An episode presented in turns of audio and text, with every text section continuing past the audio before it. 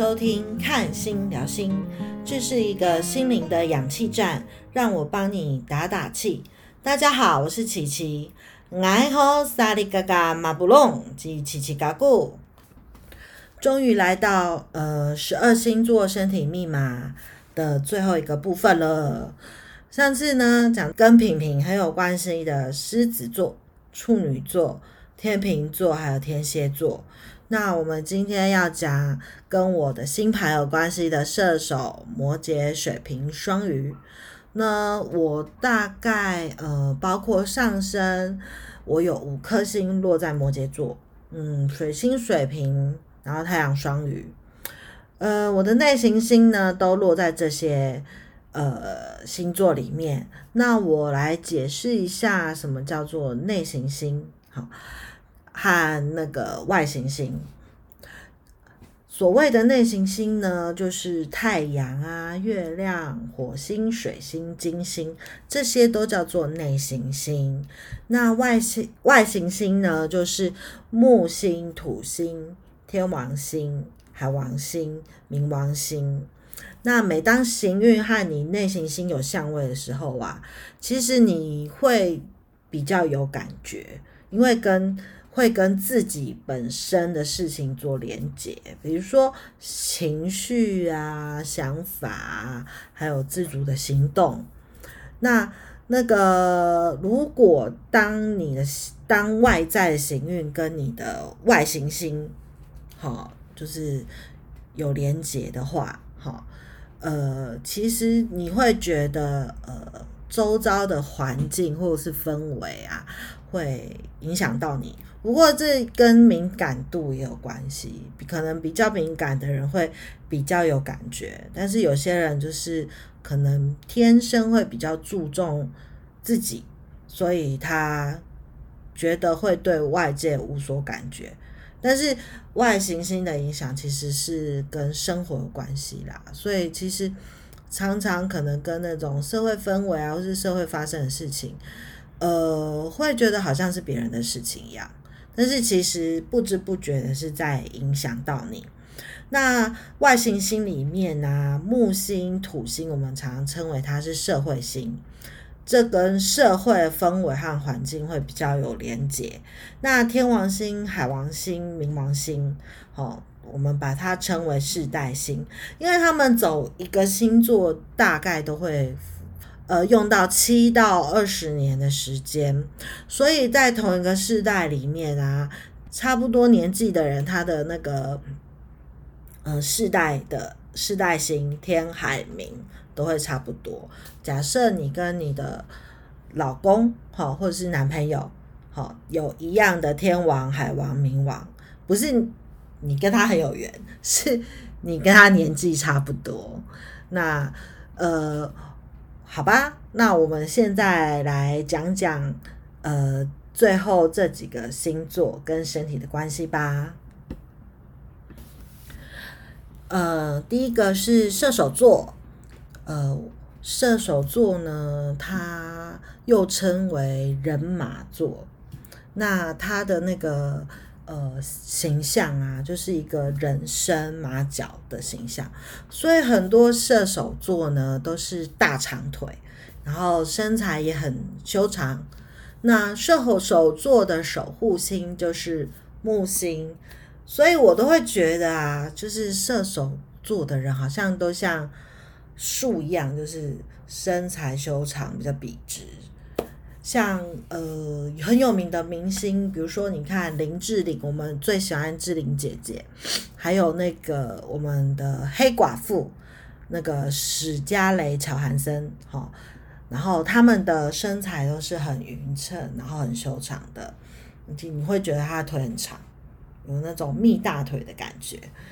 那射手座在呃。跟人的身体的器官上呢，其实是对应到那个肝脏和动脉，还有跟大腿有关的坐骨神经。为什么坐骨神跟坐骨神经有关呢？我在想说，因为如果坐骨神经痛的话，大腿会麻，我自己觉得的啦，所以他可能管坐骨神经。不过我觉得射手座的人好像都特别 特别好看的感觉哦，就是身材好，然后高，然后长相也很讨喜，真的很像那个。嗯，很中性的感觉，就是不是很性感，然后也不讨厌的那种。像那个什么，有些人啊，他虽然不是射手座，但是呢，呃，他如果有一些行星在射手，你也会觉得他的腿的比例好像比较长。像之前的来宾王老师啊，他就是木星、天王星都在射手。那他虽然不高，但是他的腿的比例好像真的比较长一点点，那腰部以下也比较结实的感觉。嗯，第二个星座呢，呃，就是摩羯座。摩羯座就是上一集我们有讲，摩羯座就是管骨头和骨架，那牙齿、皮肤、指甲也是摩羯座管的。呃，像那个我上一集呀有分享过嘛。就是我有非常坚硬的骨架，然后手脚的指甲也蛮厚的。但是射手座啊，其实要注意一些痛风湿疹的问题，还有皮肤病的问题。那我之前啊，也曾经为了我的指甲去看医生，因为我想说我的指甲怎么那么厚啊？然后那个医生就说，呃，我以为我是黑灰指甲之类的啦。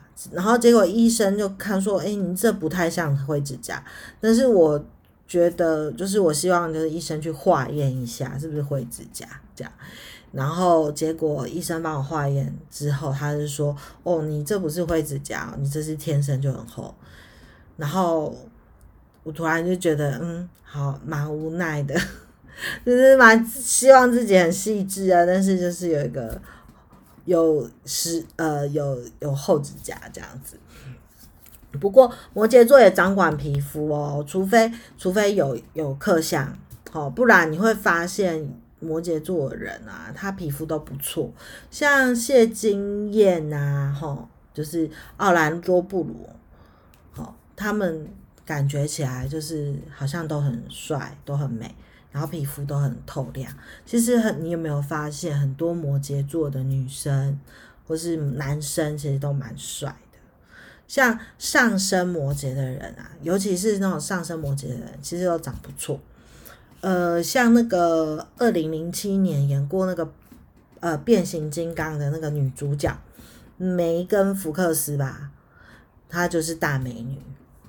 哦，这就是摩羯座，就是我们也会觉得说，哎，摩羯座好像长得一副，呃，好像会很厚重的感觉，其实不一定。那就真的是摩羯座有，就是身体修长、身材好的也不少。那我们再讲一下，就是呃，下一个星座就是水瓶座喽。那水瓶座呢，就是掌管。脚踝、淋巴系统还有血液循环，那它也跟神经系统有关系。其实有一些水瓶座很容易得忧郁症，然后是神经衰弱。其实这都跟水瓶座有关。水瓶座虽然他是风象星座，其实他很多事情都会闷在心里，因为他也想得多啦，所以他会把沟通摆在前面，忧虑摆在心里不说。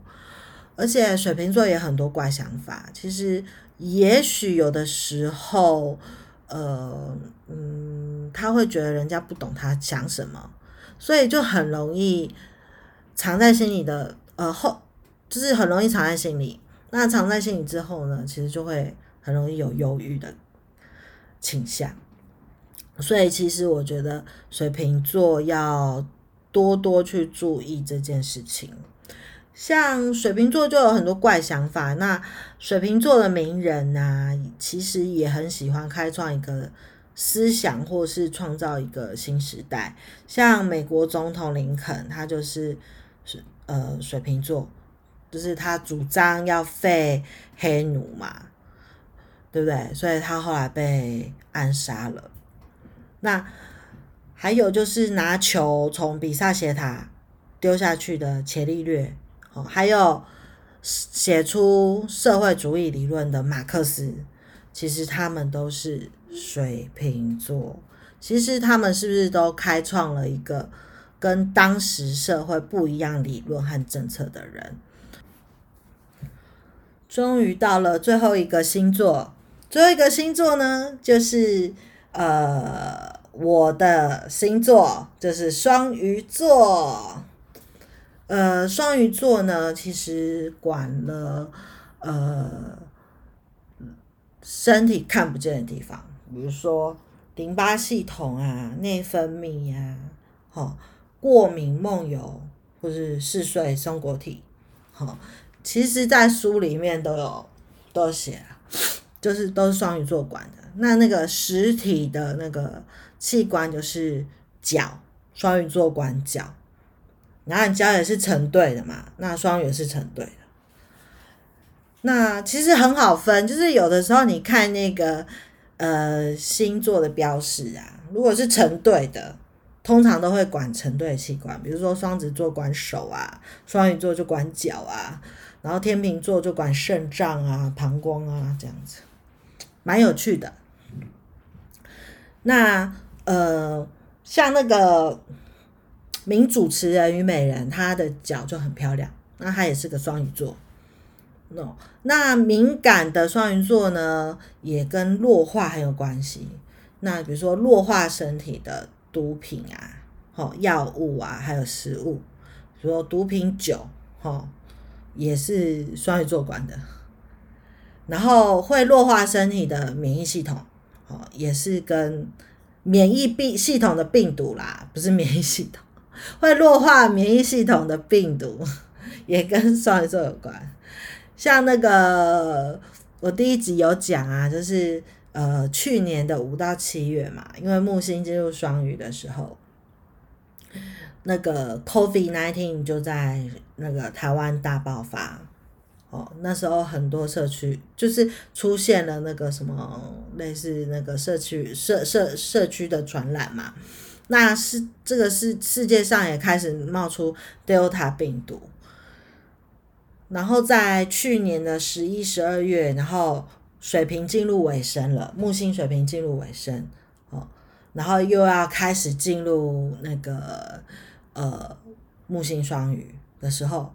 好，那个 COVID-19 的 Omicron 的病毒也在世界开始肆虐，只不过第一次的爆发呢，就是五到七月的爆发是那种会致死的，然后 Omicron 呢开始就是有点像是呃不是重症了，就是呃轻微的那种，呃，所以。这时候就有人说哦，要跟呃病毒共存，好，就是所以这些其实我觉得都蛮双鱼的议题啦。嗯，终于聊完最后的一个部分了。其实这三集的主题啊，就是十二星座的身体密码这三集。个主题其实是跟健康有关系，就是我们掌管健康的六宫。我是希望说大家可以注重自己身体的健康，那对自己身体有一点敏感度，其实呃有一个健康的身体就能体验世界的各各种美妙的生活。那希望这三集。讲完之后呢，大家可以对十二星座有个更深入的了解。那最后最后呢，我想宣传一下，如果大家如果对我的社团哈有有兴趣，那社团名字叫做心情聊天室，心是星座的心，晴是晴天的晴。